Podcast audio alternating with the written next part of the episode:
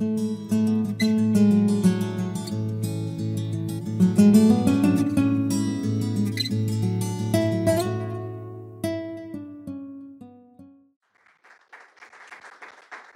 podemos sentarnos, por favor. Vamos a abrir nuestras Biblias en Proverbios capítulo 1, por favor.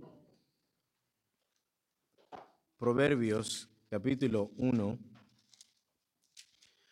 Y para las personas que no han estado con nosotros y nos acompañan por primera vez, vamos a leer todo el capítulo de Proverbios para entender el contexto en el cual estamos.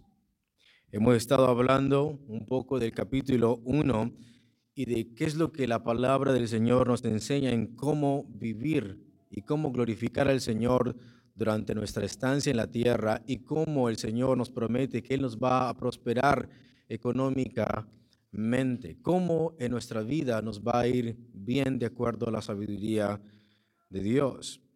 En Proverbios capítulo 1, versículo 1 en adelante dice así, los proverbios de Salomón, hijo de David, rey de Israel, para entender sabiduría y doctrina. Ese es el propósito del libro.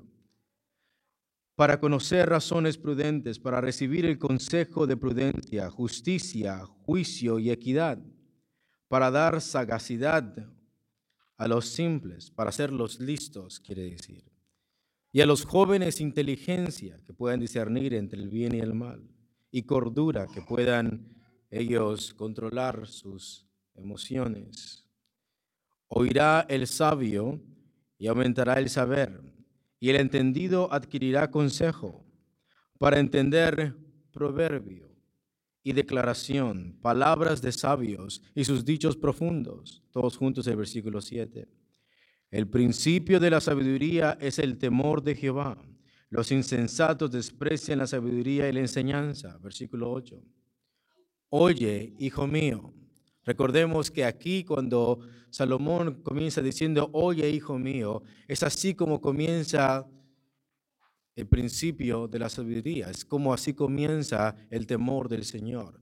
¿Cómo sabes que tú estás bajo el temor del Señor? Porque comienzas obedeciendo la primera autoridad que Dios ha puesto sobre tus vidas y es honra a tu padre y a tu madre la manera que un joven comienza a mostrar que realmente teme a Dios es sujetándose primero a la primera autoridad que Dios puso sobre su vida. Recordemos que Proverbios se escribió específicamente a quienes, a jóvenes. Estamos hablando de muchachitos de 12, 13, 14 años, donde Salomón los trata como él el maestro, él el padre, instruyendo a aquel hijo insensato, diciendo, el principio de la sabiduría es el temor al Señor. Y hemos visto qué significa la, la palabra temor aquí. Hemos visto que la palabra temor significa hacer lo que Dios dice. ¿Cómo sabes que realmente estás temiendo a Dios? Y es que la forma en la cual tú muestras que realmente estás bajo el temor del Señor es que tú haces lo que Él dice.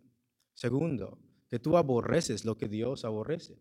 Hay cosas que Dios mismo aborrece. Y la palabra del Señor en Proverbios dice, ¿qué es lo que Dios aborrece? Entonces, el temor del Señor es hacer lo que Él dice, es aborrecer lo que Él aborrece. Y tercero, según el contexto de todo Proverbios, si tú, te, si tú lees todos los capítulos de Proverbios, de capítulo 1 hasta el capítulo 31, si tú le lees del derecho al revés y entiendes el concepto de lo que Salomón está diciendo, el temor del Señor es buscar su consejo antes de nuestras propias opiniones, antes de nuestros propios consejos, antes de hacerle caso a nuestros propios planes y opiniones. El temor del Señor es buscar el consejo del Señor. Y cuarto, el principio de la sabiduría y la forma que nosotros mostramos que tememos a Dios es apartándonos apartándonos del mal. Y cuando un joven hace lo que Dios dice, aborrece lo que Dios aborrece, busca su consejo y se aparta del mal, eso es una verdadera adoración. That is a true worship. De esa manera tú muestras, según el libro de Proverbios, que realmente tú temes a quién? A Dios. Y hemos visto que Proverbios pone a dos grupos de personas, a dos grupos de jóvenes, ¿sí o no? El libro, el propósito del libro es mostrarnos la sabiduría del Señor. Y hemos visto que la palabra aquí, sabiduría, significa saber cómo vivir en este mundo para glorificar al Señor. La palabra sabiduría en ese contexto significa saber cómo. Eso es una persona sabia que sabe cómo tomar decisiones, que sabe cómo hablar, que sabe cómo controlar sus emociones, que sabe cómo dirigirse, que sabe cómo hablar, cuándo refrenar su lengua, que sabe cómo glorificar al Señor con sus bienes, etcétera, etcétera. Entonces, ser sabio aquí es someterse a la palabra del Señor, apartarse del mal y buscar el consejo del Señor. Pero ¿qué pasa si un joven, qué pasa si un grupo de personas decide no hacerle caso a este libro? Decide no escuchar estos 31 capítulos, decide rechazar la sabiduría del Señor. ¿Qué pasa si una persona dice, yo pienso que soy más inteligente que el Señor, o yo pienso que mis planes son mejores que el Señor, o yo pienso que no necesito de escuchar de este libro y pienso que mis decisiones son mejores que las de Dios, o simplemente no adquiero sabiduría de parte de este libro? Proverbios nos pone dos categorías de dos personas, los que temen al Señor y los que, ¿cómo se nosotros? Insensatos. Entonces, tú y yo estamos en una de esas dos categorías. El insensato piensa que es más sabio que que Dios. El insensato piensa que no necesita escuchar proverbios. El insensato piensa que su corazón rebelde es más importante que hacerle caso a la palabra del Señor. El insensato piensa que cuando alguien instruye predicándole lo que Proverbios dice, la forma en que él responde es con burlas, con desprecio. Y entonces este libro llama a esa persona o ese grupo de personas tontos insensatos. Por mucho que una persona piense que es sabio en sí mismo, eso es precisamente lo que te hace ser una persona tonta. Entonces, este libro es tan importante porque nos muestra quién realmente es sabio de acuerdo a Dios, de acuerdo a su palabra. Yo puedo pensar que soy inteligente, yo puedo pensar que soy sabio, pero la pregunta es, ¿quién pesa los corazones, según Proverbios? ¿Quién es aquel que pesa los corazones? ¿Quién es el que pone en la balanza tus pensamientos? Hemos visto que Proverbios dice que el hombre piensa y planifica muchas cosas, pero el que decide lo que va a pasar es quién? Es Dios. Así que tenemos dos grupos de personas. Los que temen al Señor, ¿qué es lo que hacen? Escuchan su palabra, le hacen caso al Señor, se apartan del mal, buscan su consejo. Pero por otro lado tenemos otro grupo de personas y comienza diciendo así, el principio de la sabiduría es el temor de Jehová. Los insensatos desprecian la sabiduría. Y de acuerdo al contexto, ¿la sabiduría de quién? ¿La sabiduría de qué? Y es de acuerdo a lo que Proverbios dice. Y la enseñanza, la instrucción de la palabra de Dios y cómo muestra un joven de 12 o 13 años que realmente busca estar bajo el temor del Señor. ¿Cómo sabes que realmente sigues a Cristo? ¿Cómo sabes que realmente eres un seguidor de la palabra del Señor como joven? Oye, hijo mío, la instrucción de tu, de tu padre. Y hemos dicho por qué ¿Por qué Proverbios dice, escucha la instrucción de tu padre? ¿Por qué tienes que escuchar la guianza de tu madre? Y hemos visto que acaso significa que los hijos tienen que hacerle caso arbitrariamente en todo lo que sus padres les digan, a pesar que sus consejos sean equivocados. No. Eso no es lo que está diciendo Proverbios. Recordemos que Salomón es un judío. Recordemos que Salomón no es una persona que vive en el 2022 con un Starbucks en la mano. Él tiene un contexto, él tiene una cultura. Y cuando él dice, oye hijo mío, la instrucción de tu padre, se refiere a un padre judío. Y los padres, según Deuteronomio 6.4, ¿qué es lo que tenían que hacer?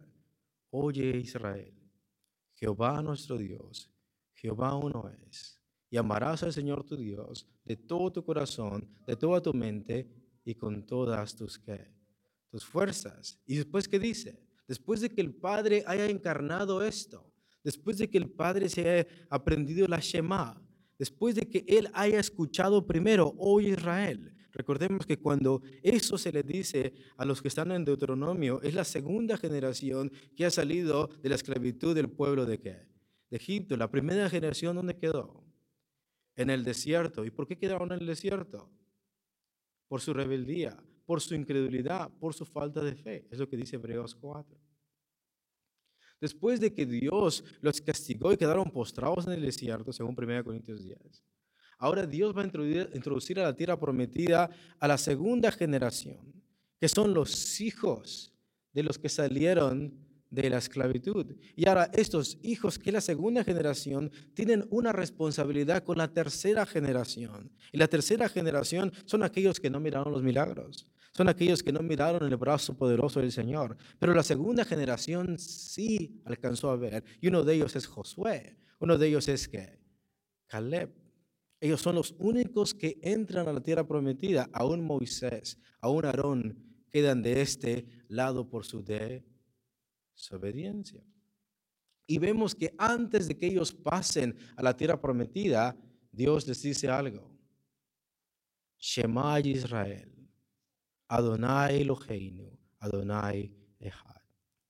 Oye Israel, Jehová nuestro Dios, Jehová uno es y a este Dios debes de adorar. Y eso es en contraste con todos los ídolos que existen, los ídolos cananeos, del Cebeseo, el Jebuseo y todos los feos. Todos estos ídolos los israelitas tienen que aborrecer y tienen que solamente glorificar, escuchar y someterse al único Dios verdadero, Jehová nuestro Dios, Yahweh, Jehová uno es. Y a este vamos a adorar, a este vamos a amar con todo nuestro corazón. Y desde que eso lo hagan los padres, eso es interesante. Y estoy dando muchos resúmenes para las personas que no han estado. Lo primero que Dios quiere no es que su palabra quede escrita en tablas de piedra, ¿no? Tenemos el pacto de los diez mandamientos. La intención de Dios no era que su ley, su palabra, su Torah quedara escrita en tablas de piedra, sino que oye Israel.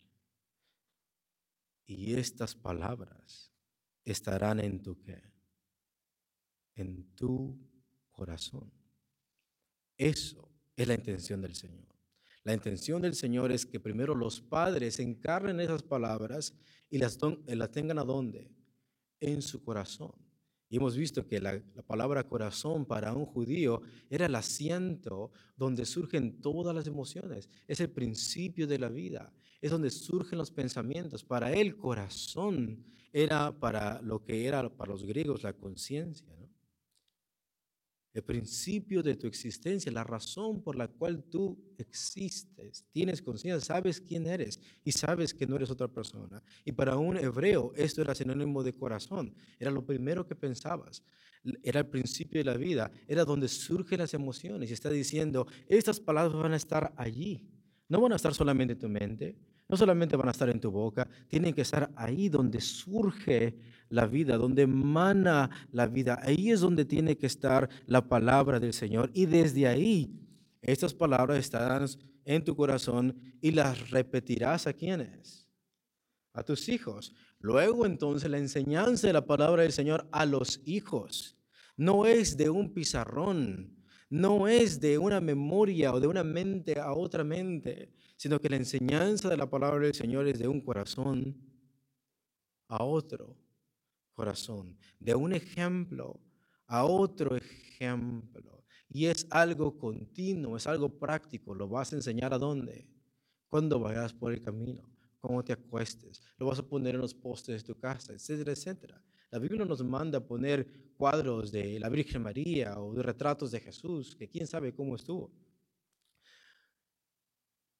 El propósito del Señor es que si algo tenemos que tener, si una imagen tenemos que tener, ¿eso qué? Es su palabra. Es su palabra. Para que no nos olvidemos de ella. Según el libro de Deuteronomio y Proverbios, tiene que ser como collares, tiene que ser como bracelets, tiene que ser como frontales en nuestros ojos. Cuando quiera que vayamos, lo que tenemos que recordar, cada decisión que vamos a tomar, es la palabra del Señor. Y esto se debe de hacer primeramente con quienes, hermanos, con los padres. Y ahora Salomón le va a hablar a un hijo judío y le va a decir, oye, hijo mío, la instrucción de tu qué. ¿Por qué? No porque es arbitraria, no es cada capricho de lo que el padre le está diciendo, sino oye lo que él ha aprendido desde su propio corazón de lo que él ha abrazado de la palabra del Señor y ahora él que ha estado sometido a Dios y que ha obedecido su palabra y que adora al Señor con todo su corazón, cada vez que él te hable los mandamientos del Señor, oye, hijo mío, así como él escuchó la Shema.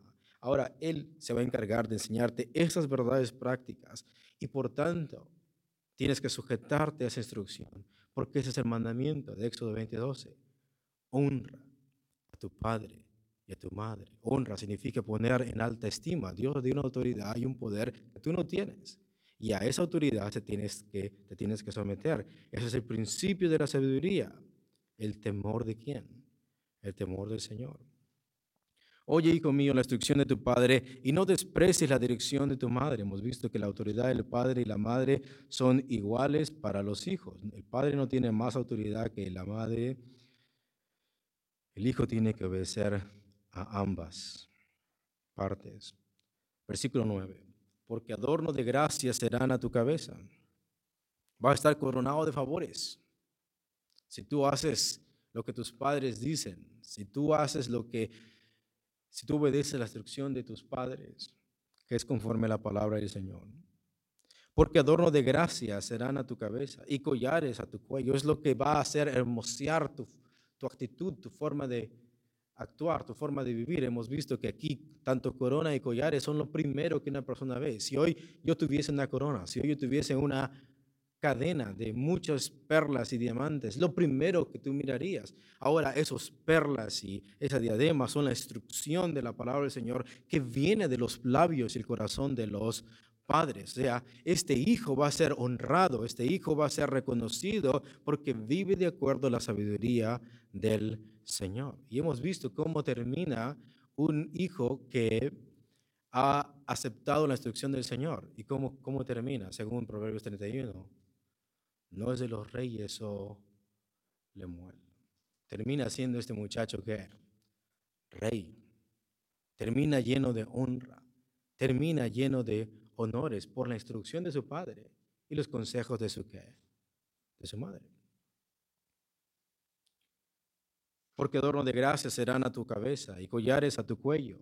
Hijo mío, si los pecadores te quisieran engañar, y aquí tenemos otro grupo de personas. Tenemos al muchacho insensato que apenas comienza su vida, tiene 12, 13, 15 años, y ahora comienza a socializar con otro grupo de personas. Este grupo de personas, la Biblia le llama los kata, los pecadores. Y esta palabra hemos visto que aquí en este contexto no se refiere a una persona que hierra al blanco solamente. No significa una persona que, que ha pecado por ignorancia, significa errar al blanco. Segundo, no significa una persona que está intentando vivir moralmente y que de pronto cae. Todos tropezamos. Todos cometemos errores. Todos pecamos de una manera moral. Pero el curso de la vida del creyente es vivir en la palabra. Pero como seres humanos aún caemos, aún resbalamos. No está hablando de este tipo de pecadores, no está hablando de una persona que peca ignorantemente, no está hablando de una persona que está intentando vivir su vida consagrada al Señor y de pronto resbala. Aquí pecadores significa a personas que tienen corazón obstinado de rebelarse en contra de la palabra del Señor. Ellos odian a la palabra. Ellos detestan la palabra del Señor. Ellos odian la personalidad de Dios. Y ahora este grupo de personas viene a estos muchachos insensatos, ingenuos, que todavía no entienden qué camino van a tomar. Están ignorantes de muchas cosas. Y entonces el consejo de Salomón es este. Hijo mío, si los pecadores te quisieran engañar. La palabra aquí quisieren significa buscar seducirte. Van a venir a ti seduciéndote pero Salomón se adelanta a ellos diciendo, todo lo que te van a decir es un qué. Es un engaño. Ellos van a venir con palabras prometedoras, van a venir con ciertas promesas, pero todo esto es un engaño. Y aquí vamos a ir un poquito más rápido. Hijo mío, si los pecadores te quisieran engañar, no consientas. Hemos visto que es la división del muchacho, que a pesar de que la tentación está ahí, el grupo de personas está incitando a hacer algo malo, es decisión del muchacho insensato obedecer primeramente a quién? A Dios y apartarse del mal. No consientas. Ahí tienes las dos opciones. El joven tiene que decidir qué camino va a tomar. El joven tiene que decidir en qué lugar y en qué grupo de personas tiene que estar, en el camino de aquellos que temen al Señor o en el camino de los insensatos. Versículo 11. Si dijeren, ven con nosotros, o sea, participa en lo que estamos haciendo, pongamos acechanza para derramar sangre, acechemos sin motivo al inocente, o sea, this is the way to win, es lo que están diciendo. Esa es la forma en que nosotros obtenemos riquezas. Esa es la forma en que vamos a prosperar en la vida. Esa es la forma más rápida donde vas a tener success, vas a tener éxito. Y es haciendo las cosas con violencia, con lascivia, de una manera incorrecta. This is a shortcut for you. Vemos que tenemos el camino del Señor. El camino del Señor, cómo el Señor nos promete prosperarnos bíblicamente. Y es primero temiéndole a Él. Segundo es honrándolo con nuestros ¿qué? bienes, administrando bien nuestro dinero, teniendo la categoría que debe de estar. Esto es bendición, pero esto no es mi qué. Esto no es mi Dios. Es honrándolo, ahorrándolo sabiamente. Es siendo sabio en nuestras finanzas. Y es siendo dadivosos. Es el camino del Señor en la forma en que Dios promete prosperarnos bíblicamente, trabajando duro. Hemos visto que Proverbios nos muestra la actitud de un hombre flojo, ¿no? que aún es amonestado por una hormiga que prepara su comida para que el momento del invierno tenga que comer. Pero si el joven desprecia esta sabiduría y viene un grupo de pecadores diciendo, esa no es la forma, no tienes que trabajar duro, no tienes que ser sabio en tus finanzas. No tienes que honrar al Señor con tus bienes. No tienes que ahorrarlo de poco a poco, hemos visto. Que Proverbios nos ha enseñado que la manera que nosotros vamos a prosperar no es teniendo chunks of money rápidamente. No es así. No es de un ganándose la lotería. No es teniendo dinero de un momento a otro. Sino que es bajo el arduo trabajo ahorrando poco a poco. Eso se requiere fe, se requiere fidelidad, se requiere administrar el dinero y siendo que dadivoso.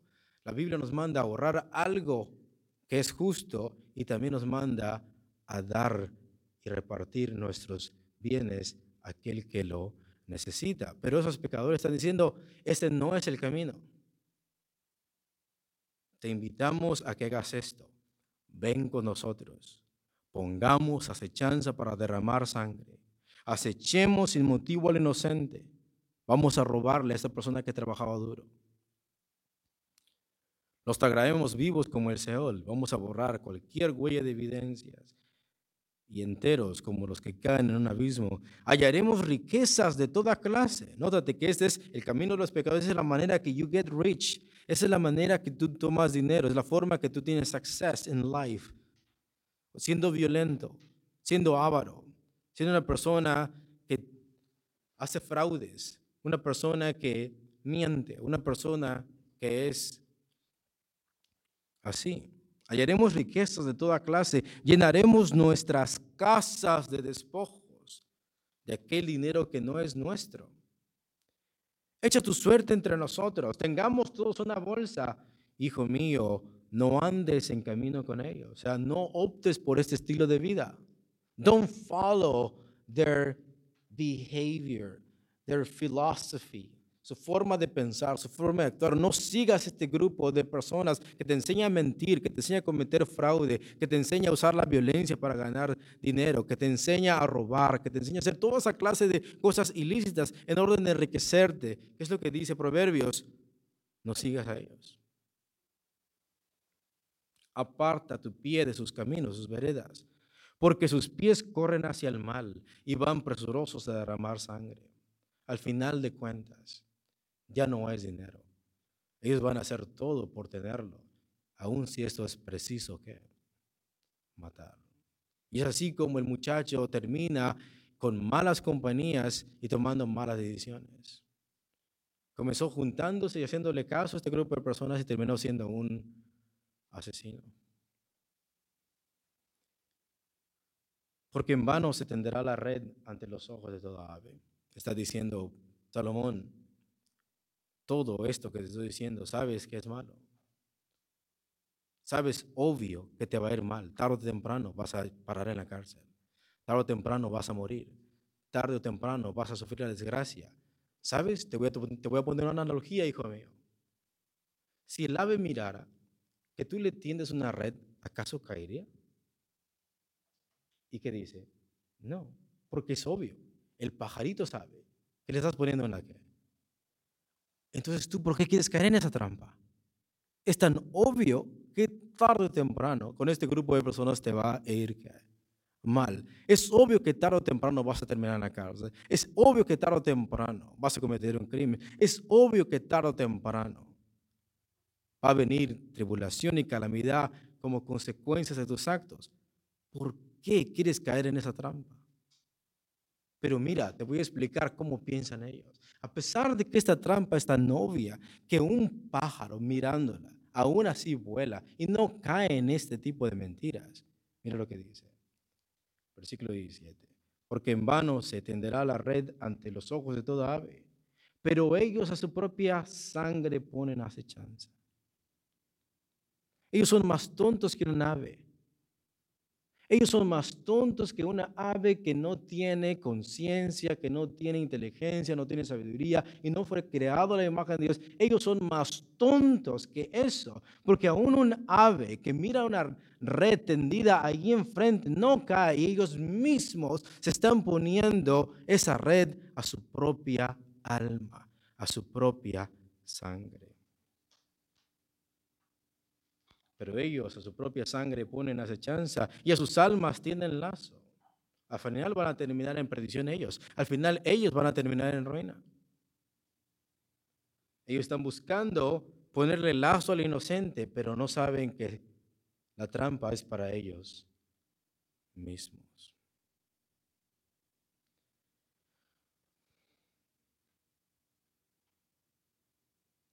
Versículo 19, todos juntos, por favor. Tales son las sendas de todo el que es dado a la codicia, la cual quita la vida de sus poseedores. Las consecuencias de obtener dinero rápido y cometer fraude, al final terminas muerto.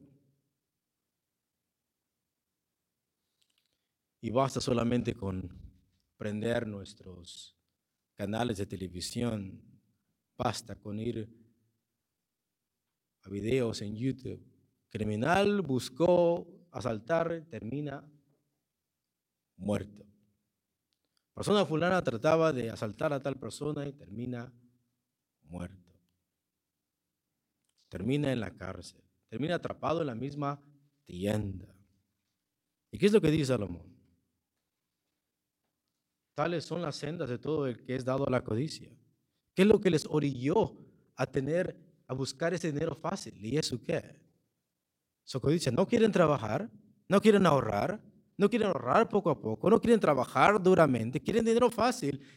¿Por qué? Porque lo único que les importa es obedecer a su codicia. No les importa honrar a Dios con sus bienes. Pero ¿cómo terminan sus sendas? ¿Cómo terminan sus caminos? ¿Cómo terminan sus promesas? Comenzaron diciendo, únete a nosotros. Vamos a tener todos una bolsa, vamos a llenar nuestra casa de despojos. Pero ¿cómo termina su vida?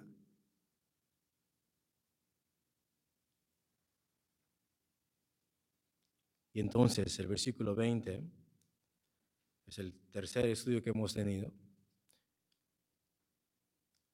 La sabiduría al mirar toda esa insensatez del mundo, de todos esos jóvenes, escúchalo, joven, tienes 12 o 13 años, 15 años.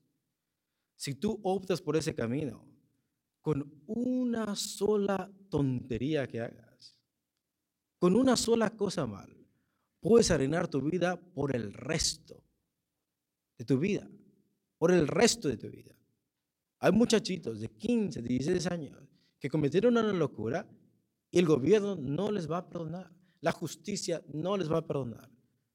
Cadena perpetua para un muchacho de 15, 16 años por una sola locura que ha metido en su vida. Puede ser un hombre próspero, que teme a Dios y que vive glorificando al Señor por el resto de su vida y aún llega a ser rey, aún llega a tener renombre, aún llega a tener una honra delante de los hombres, como Lemuel. O puedes optar el camino de los pecadores y terminar en desgracia en la cárcel o muerto a tal corta edad, a tal corta edad. Esa es la promesa del Señor. Honra a tu padre y a tu madre para que qué? Para que te vaya bien en la vida. Pregunta, ¿lo que estoy diciendo, eso es lo que dice el texto?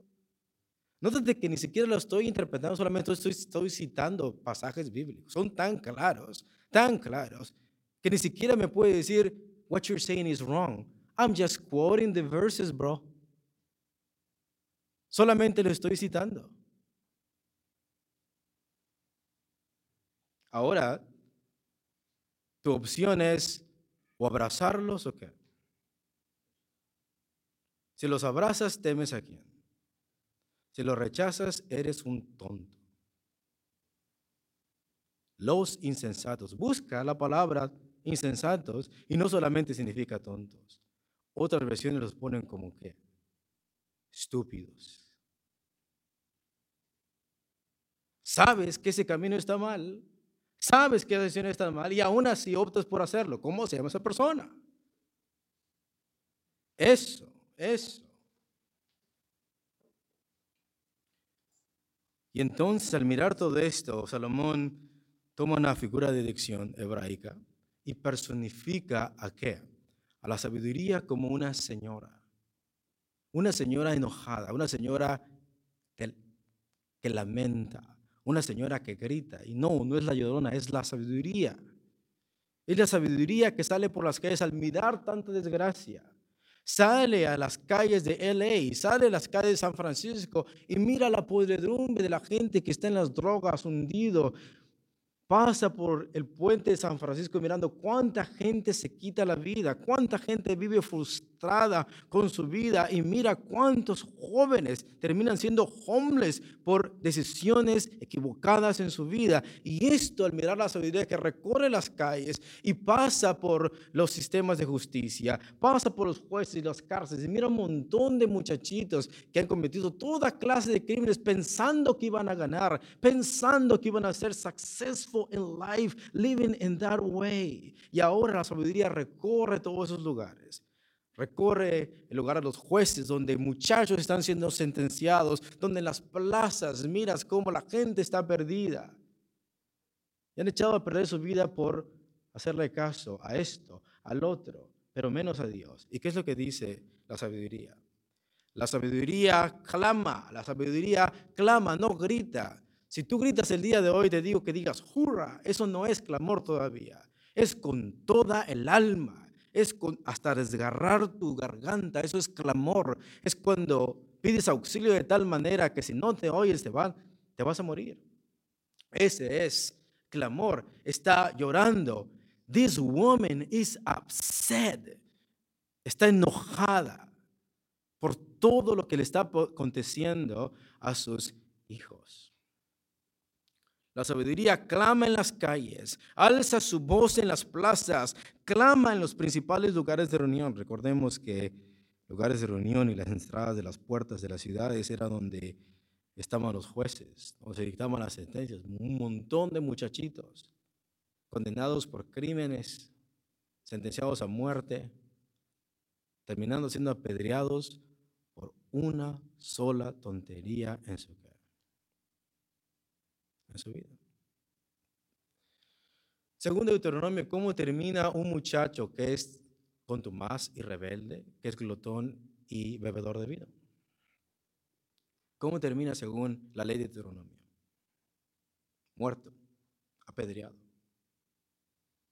Y la sabiduría mira toda esa desgracia y mira las malas decisiones de los muchachos y dice, clama en las calles, alza su voz y esto es a modo de reprensión al muchacho. Escucha, este grupo de personas que te decía que iban a ganar, este grupo de personas que te decía que si ibas y hacías lo que ellos decían y que participaras con ellos de esta manera, ibas a ser más rico inmediatamente, ibas a tener despojo, ibas a ser una persona de renombre. Mira cómo han terminado en las calles, cómo han terminado en las celdas? ¿Cómo han terminado en los lugares de justicia? ¿Dónde han terminado? ¿Dónde están sus promesas? Este clamor está diciendo, si piensas que te estoy mintiendo, solamente ve y pásate por algunas calles de esos lugares para que veas que what I'm telling you is true. Realmente es verdad. Si tú piensas que es el camino a vivir y que ese es the way to be successful in life, just go around the streets. Just look the evidence. Solamente mira las evidencias, solamente mira cómo esas mismas personas que decían, no le hagas caso a tus padres, no le hagas caso a la palabra de Dios, who cares about God? Solamente pásate dando una vuelta, date una vuelta en los stops de las calles. Cómo hay personas, 16, 17 años, que están begging for money because they want to consume more drugs.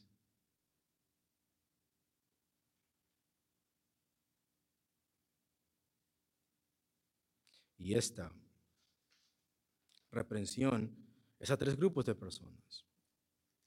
Esta reprensión es a los ignorantes, que no les gusta estudiar, que no les gusta leer la Biblia, personas que desprecian la sabiduría de esa manera, no leen su Biblia, porque piensan que es un libro viejo y piensan que son los consejos mejores que escuchan en YouTube o en sus amigos, en su propio corazón. Y segundo, son los mockers, las personas que cuando les predicas la Biblia, les dices, esta no es la forma de vivir, esto es lo que dice la palabra de Dios, lo primero que hacen es que se burlan, se burlan la palabra de Dios, porque piensan que son más sabios que Dios. De la manera que ellos reaccionan es, este libro no me va a decir lo que tengo que hacer. Y tercero son quienes, los rebeldes.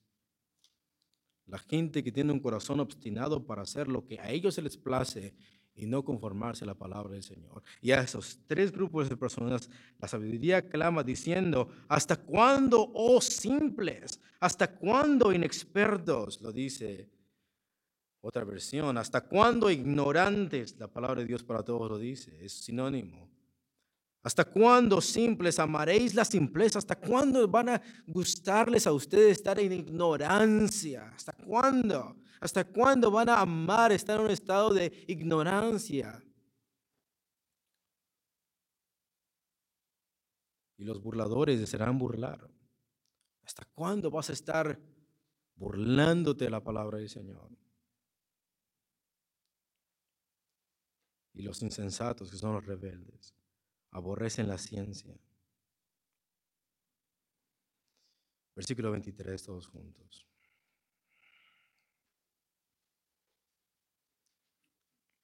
La reprensión de la sabiduría.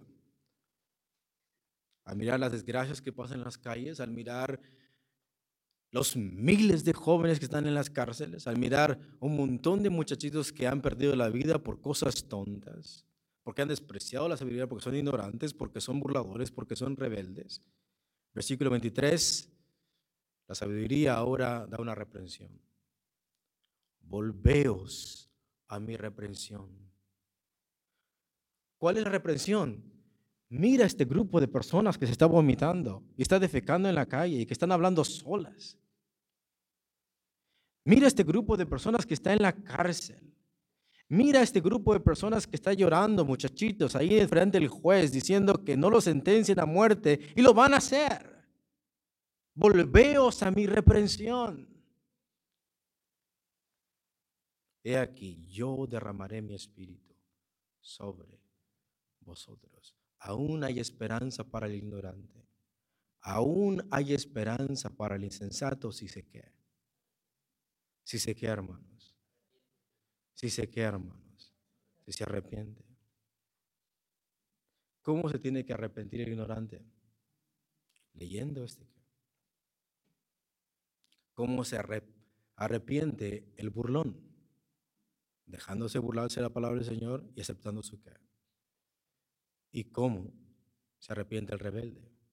Dejando sus propios caminos, humillándose delante del Señor y temiéndolo a Él. Volveos a mi reprensión. He aquí, yo derramaré mi espíritu sobre vosotros y os haré saber mis palabras. Y aquí la reprensión es antes de que venga la catástrofe es antes de que venga el juicio, es antes de que vengan las consecuencias que ellos no quieren a sus vidas. Y por eso en este estudio, ya que vimos un repaso, el título de esta predicación es el juicio de la sabiduría. El juicio de la sabiduría. ¿Cuáles son las consecuencias de no escuchar la sabiduría? ¿Cómo ha terminado la sabiduría hasta este versículo? Con la mano que extendida. Volveos a mi reprensión. Y por otro lado, con una promesa. Yo voy a derramar de mi qué? De mi conocimiento. Bebe de este conocimiento. Arrepiéntete y yo voy a derramar de este conocimiento en tu vida para enseñarte mi consejo, enseñarte mi ciencia. Pero ¿qué pasa si el joven dice, rechazo esta sabiduría? Vamos a ver las consecuencias de no escuchar la sabiduría. Vamos a mirar primero la súplica o ruego de la sabiduría. La súplica o ruego de la sabiduría. Versículo 24. ¿Lo tenemos? Por cuanto llamé. ¿Escuchaste? Primero, ¿qué es lo que hizo? ¿El verbo en qué tiempo está, hermanos? Presente, pasado, futuro. Pasado. Ya lo ha dicho desde el capítulo 1, desde el versículo 1. Los proverbios de Salomón, ¿para qué? Para adquirir consejo, inteligencia, sagacidad, prudencia, proverbios profundos, bla, bla, bla, bla, bla. ¿Y qué es lo que ha dicho? Oye a tu padre, ¿no? Apártate de este grupo de personas. Vuélvete a mí. Y ahora está diciendo, por cuánto llamé. ¿Cómo ha llamado la sabiduría hasta este contexto? Con palabras de vida, con cordura, con justicia, con verdad, con prudencia y arrepentimiento. Es lo que le ha puesto a la mesa a este joven. Yo he llamado a ti. ¿Cómo has llamado? Con palabras de vida, promesas de vida, con cordura, que no te dejes guiar por tus propias opiniones, con justicia. Esta es la forma correcta que Dios te manda a vivir. Con verdad, esto es como se hacen las cosas. Con prudencia, no hagas esto, no hagas lo otro. No abras tu boca aquí, no hagas tu boca acá. Habla aquí, habla allá, es lo que dice Proverbios. Y arrepentimiento, vuélvete a mí. Pero ¿qué es lo que hizo este muchacho? Por cuanto llamé y no quisiste oír. ¿Qué es lo que hizo este muchacho? Al escuchar la voz audible de la sabiduría de Dios, la mujer clamando por las calles, ¿qué es lo que hace este joven? Cierra sus, cierra sus oídos y prefiere escuchar sus propios pensamientos, sus propios planes, que hacerle caso a la sabiduría. Pero vemos que lo primero que ha hecho la sabiduría es que es llamar. Por cuanto llamé, ¿Qué es lo que hizo el joven? No quisiste oír. Extendí mi mano porque di una invitación. volveos a qué? Antes de que sea demasiado tarde, vuélvete mi reprensión. De una invitación. Segundo, de una promesa. Si tú te arrepientes, voy a derramar de mi. Voy a hacerlo. Pero ¿qué es lo que hizo el joven? Y no hubo quien atendiese. La sabiduría se quedó con la mano extendida. Y por, eso, es interesante e importante entender el contexto a la luz de todo el pasaje. Cuando la sabiduría está diciendo, vuélvete, vuélvete, ¿crees que está seria o está llorando? Está clamando. Está clamando. Está rogando. No solamente es, te invito, es una invitación con ruego, con llanto, con lamento, al mirar las desgracias que pasan en la vida, desgracias que pasan en las plazas, en las ciudades, en las cárceles, en los lugares de justicia.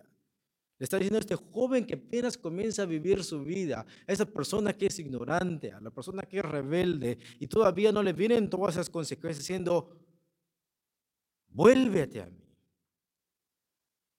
Pero ¿qué es lo que hizo este grupo de jóvenes? No hubo quien atendiese. Ese es el ruego de la sabiduría. Vamos a mirar ahora la actitud de los jóvenes. La actitud de los jóvenes. ¿Qué es lo que hicieron estos jóvenes? Versículo 25. Sino que desechasteis todo consejo mío. ¿No de cuál fue el súplico? Llamé, extendí mi mano. Los jóvenes no quisieron escuchar y no hubo quien atendiese. Tres grupos de muchachos, ¿no? Ignorante, el burlón y el rebelde. ¿Qué es lo que prefirieron ellos? Desecharon todo consejo mío por obedecer a su corazón obstinado, por querer seguir el mal por no querer escuchar, por no querer llenarse de su conocimiento, por hacerle caso a sus propias opiniones, por su rebeldía y sus burlas. Prefirieron más eso y por eso desecharon todo el consejo de, de la sabiduría. Sino que desechaste todo consejo mío y mi reprensión no quisiste. ¿Dónde fue la reprensión, hermanos? Mira, quiero que entiendas. Haz de cuenta que la sabiduría representada en las calles de LA o San Francisco. Todas esas calles donde muchas personas lamentablemente viven así. Y tú pasas por ahí, eres un joven de 15, 16 años, y eres amonestado por la sabiduría en todo esto. Y al final que terminas por todas esas calles, dices, no me importa. Voy a seguir este camino. A pesar de que he sido amonestado por qué? Por la sabiduría. ¿Cómo dice la palabra del Señor que termina un flojo? Su destrucción se acerca como, como un caminante. Se va acercando poco a poco, poco a poco. ¿Y termina dónde? En la ruina. ¿Cómo termina su casa? Un montón de maleza, su barda, su fence. ¿Cómo termina? ¿Cómo termina este muchacho que se ha metido con gente criminal? Termina muerto. Sino que desechaste todo mi consejo mío. Y mi reprensión no quisiste en las calles, en los lugares públicos. Cada vez que el muchacho prendía la internet, decía, fulano de tal hizo un tiroteo acá, fulano de tal eh, se metió en la calle fulana de tal y mató aquí, fulano de tal violó a tal, bla, bla, bla, bla, bla, bla. Y él dice, ¿qué me importa? Y mi reprensión no quisiste.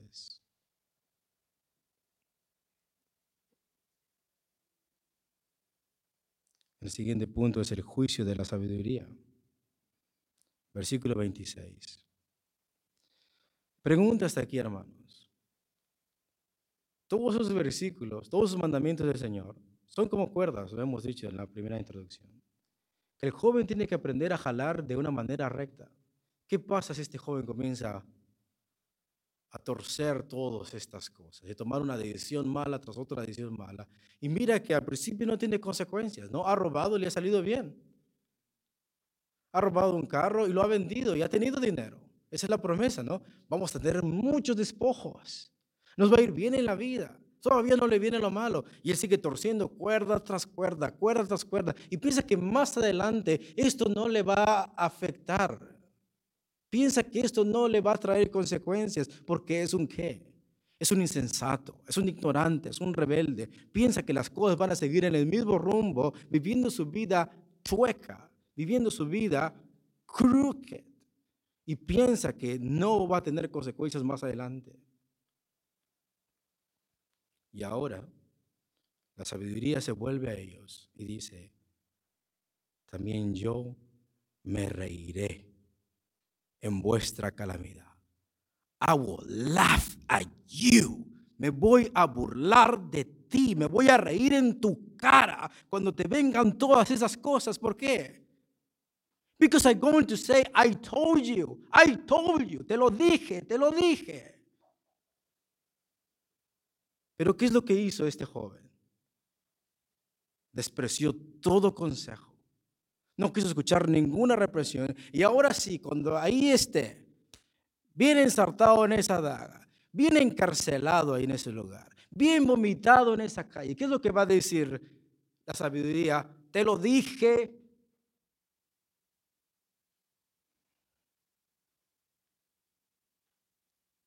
yo también me voy a reír en vuestra calamidad. La palabra calamidad significa desgracia. Cuando estés en desgracia, cuando estés en perdición, cuando estés en tu ruina, hago laugh Me voy a reír de ti.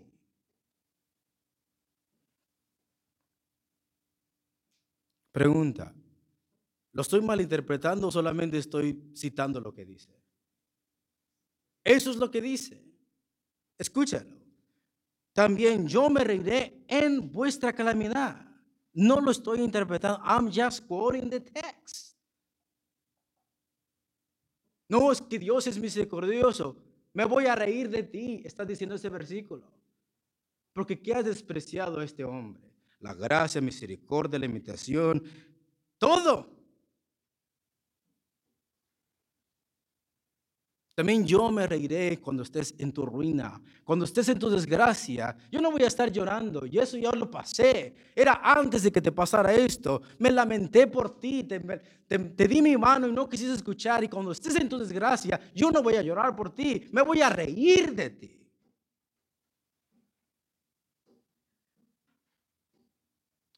This is sad. This is strong language. Pero este lenguaje fuerte que nos pone la palabra de Dios para que el joven despierte de su tontería, despierte de su forma tonta de pensar y que piensa que es más sabio que Dios, es no.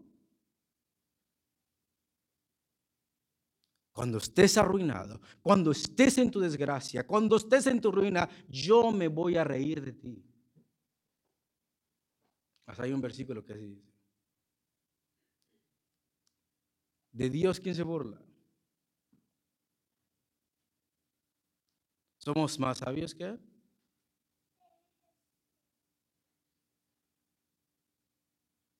No os engañéis. Dios no puede ser burlado. ¿Dónde está este grupo de personas que decía, vamos a ganar?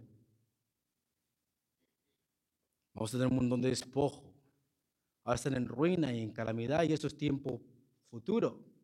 Yo llamé tiempo pasado, pero cuando te vengan todas esas cosas, me voy a reír.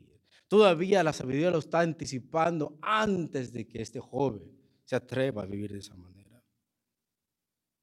También yo me reiré en vuestra calamidad y me burlaré cuando os viniere lo que teméis. Escucha, así como esta persona, como se le citaba el versículo bíblico, se reía y se mofaba de la palabra del Señor. Ahora la sabiduría misma personificada está diciendo, yo voy a hacerte muecas, yo te voy a sacar la lengua, te voy a sacar el dedo, te voy a decir, te lo dije, te lo dije.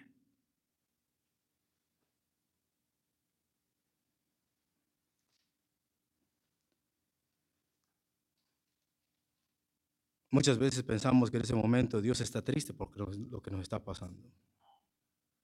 La sabiduría estaba triste antes de que nos pasara. Pero en ese momento, ahora es Dios burlándose del hombre que pensó que iba a burlar a Dios.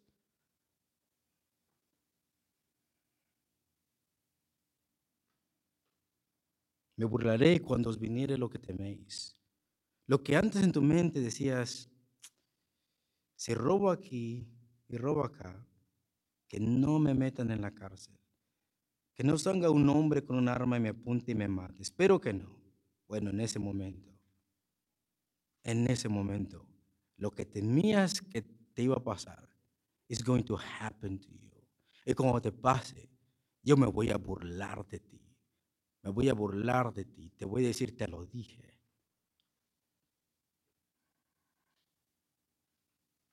¿Has visto la cara de desesperación de gente que queda ahí encerrada en un lugar, en un banco, que pensaba que iba a sacar con sus millones y al final termina ahí llorando que no lo maten?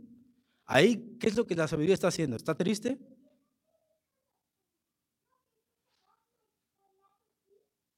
She's mocking that person. I told you.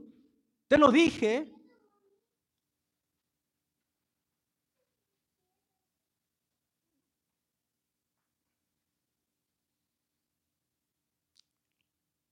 Cuando viniere como una destrucción lo que teméis y vuestra calamidad llegare como un torbellino. Solamente nótate, ninguna frase aquí es alentadora. Calamidad, ruina,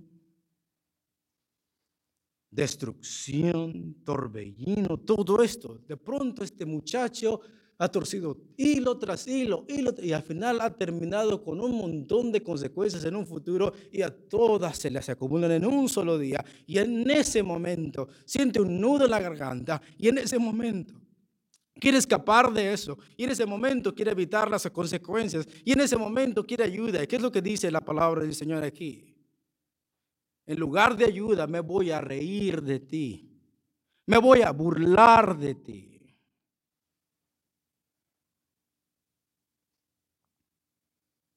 Cuando viniere como una destrucción lo que teméis y vuestra calamidad llegare como un torbellino.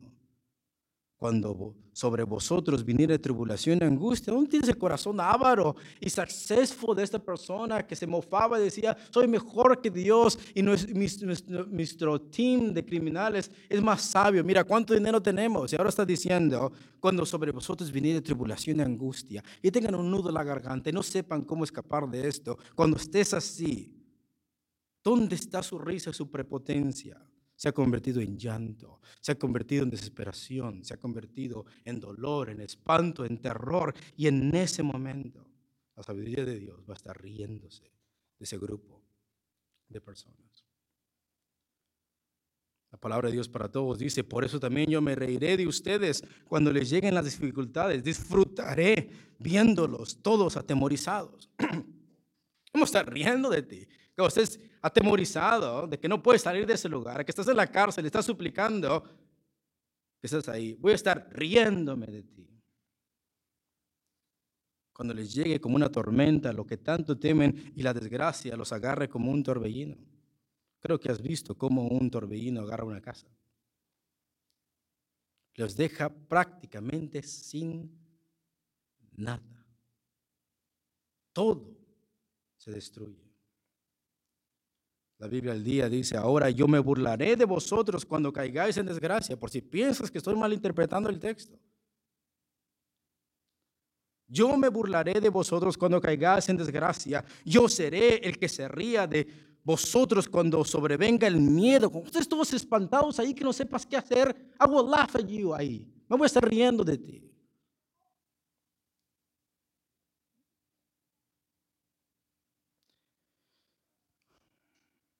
Cuando el miedo sobrevenga como una tormenta y la desgracia os arrastre como un torbellino. Otra versión más para que nos quede claro.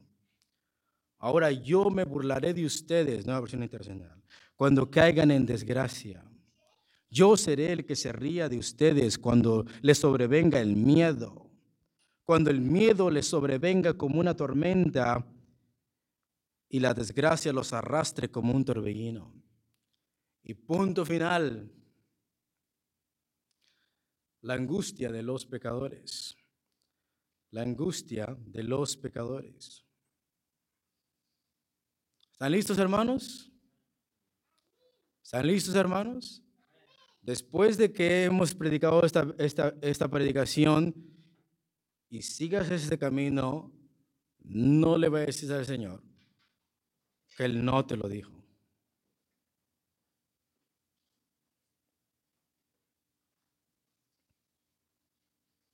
Versículo 28, todos juntos, por favor. Pero así, con voz en cuello, hermanos. ¿Cómo dice? Entonces me llamarán y no responderé. Me buscarán de mañana y no me hallarán. Entonces vas a querer doblar tus rodillas y vas a querer orar a mí. ¿Qué, qué es lo que dice Dios? Yo no voy a responder. ¿No? Muchas veces te has preguntado, ¿por qué Señor Estoy orando, orando, que me quite esa consecuencia mala, esta angustia y no responde. Pues no va a responder nunca. Es lo que dice el texto. Hay cosas que has torcido y que de la única manera que Dios va a permitir que pasen es así. Él te lo dijo, te lo dijo, te lo dijo, te lo volvió a repetir y no quisiste entender y ahora estás comiendo del fruto de tus propias acciones.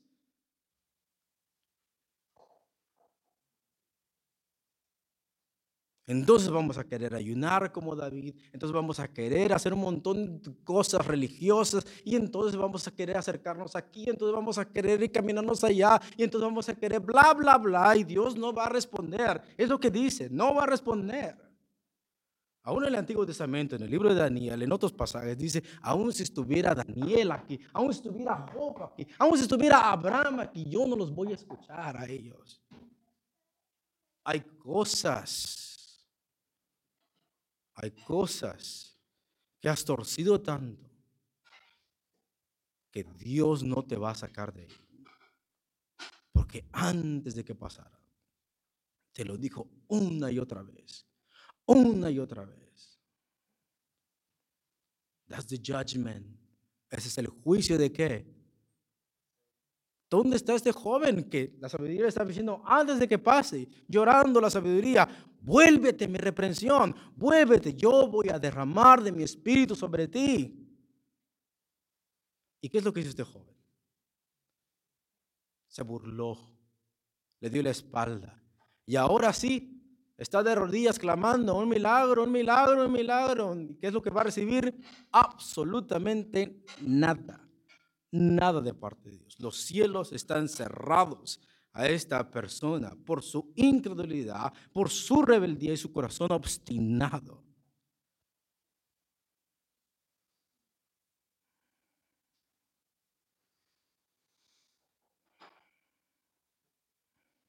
Aún el arca, su puerta estuvo abierta, pero hubo un tiempo que se, que se cerró. Entonces me van a llamar y no responderé. Me buscarán de mañana, sí, vamos a resolver el problema. Vamos a resolver el problema de temprano, vamos a ver cómo salimos de esto. Vamos a tener abogados y todo esto y vamos a consultar vamos a ir acá y nos den un consejo bíblico para ver cómo arreglamos nuestra vida. ¿Qué es lo que dice? No me van a hallar, no me van a hallar. Cualquier cosa, donde quiera que vayas, las consecuencias las vas a sufrir. No matter what you do, las vas a sufrir. Y entonces el pecador se preguntará, esto escucha muy cruel, esto se escucha muy severo. Porque ponemos primeramente a nuestro pecado primero antes que la justicia y la soberanía de quién?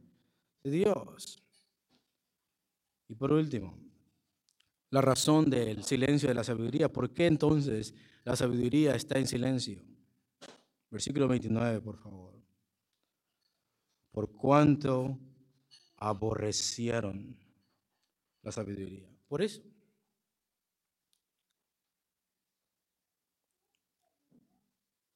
Tiempo pasado, por cuanto aborrecieron.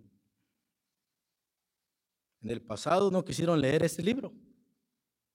En el pasado no quisieron llenarse de sus consejos. porque pensaron que eran más sabios que quien.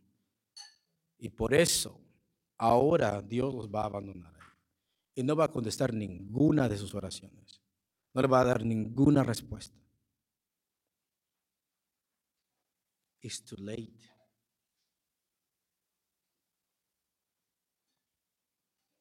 Por cuanto aborrecieron la sabiduría y no escogieron el temor de Jehová.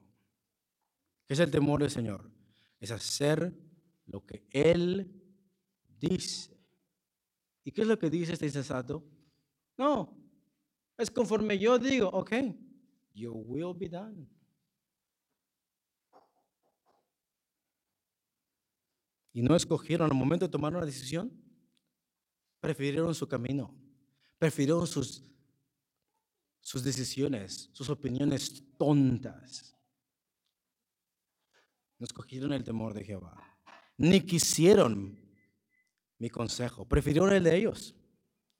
Y menospreciaron, ¿cómo menospreciaron el consejo de Dios? Con burlas, con sarcasmo.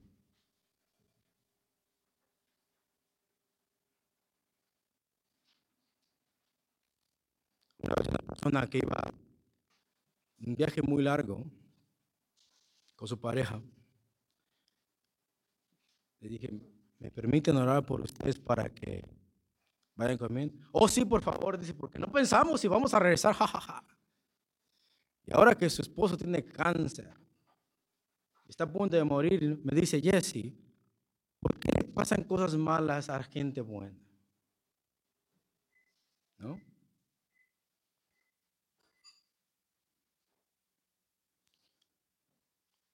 Me quisieron mi consejo y menospreciaron con burlas toda reprensión mía. Versículo 31. Comerán del fruto de su camino. Sufrirán las consecuencias, significa. Versículo 31. Comerán del fruto de su camino. Así vivieron, así caminaron, así optaron, así se obstinaron. Sufrirán las consecuencias como castigo. Y mirarán, mirarán que no era como ellos planeaban y pensaban. Es tener un pensamiento, ¿no? Si sigo este camino, así me va a ir. ¿Y qué es lo que dice Dios? No, así no es como te va a ir. Así tú piensas. Pero al final comerán del fruto de su camino. Y serán hastiados de sus propios consejos. Escucha, ¿sabes qué es la palabra hastiados? Te voy a poner un ejemplo. ¿Cuál es su comida favorita? birra de borrego. Está bien cuando disfrutas un, un plato y posiblemente el segundo.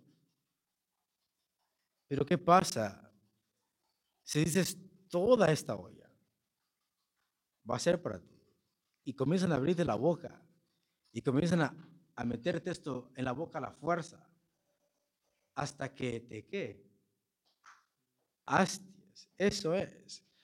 ¿Qué te gustaba hacer? tus propios pensamientos, ¿no?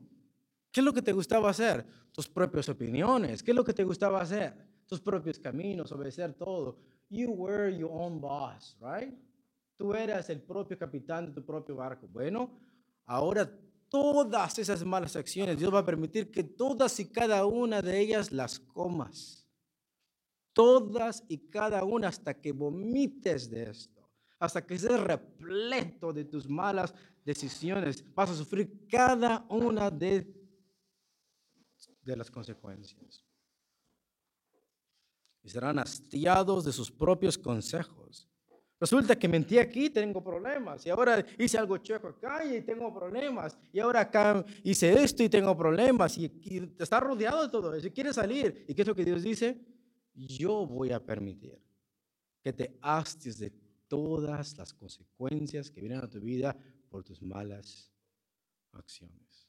Vas a quedar repleto de eso.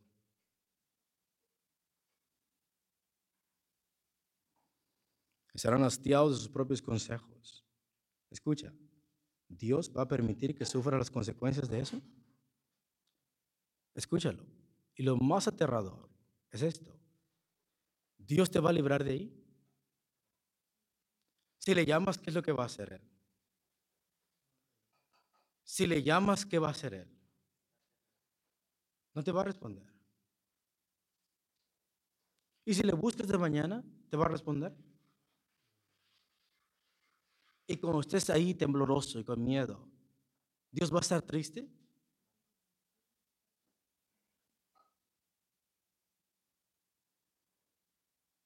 Dios permitirá que sufran las consecuencias de cada uno de sus actos por cada vez que optaron por no obedecer a su sabiduría. Cada vez que el muchacho dijo, no, la Biblia dice así, pero no. It's gonna be my way, ¿ok? Vas a comer del fruto de tus acciones y vas a quedar hastiado de eso. Hastiado. Versículo 32. Porque el desvío de los ignorantes los va a matar. Y la prosperidad de los necios los echará a perder. Un dinero mal habido no ayuda a alguien, lo echa a? Lo echa a perder. Si tú estás buscando dinero fácil, eso no te va a prosperar. Eso va a ser tu qué? Tu ruina. ¿Has escuchado a la gente que anda en las drogas? ¿Qué es lo que dice? Yo tuviera dinero, ¿qué es lo que voy a hacer? ¿Qué es lo que dicen lo primero? Yo compraría the best cocaine in, in the world. Right? Y está empezando en alimentar su propio qué? Su propio vicio. Lejos de que esto les ayude, lejos de que esto les vaya a hacer un beneficio, al no tener sabiduría de Dios, va a terminar que destruyéndolos, destruyéndolos.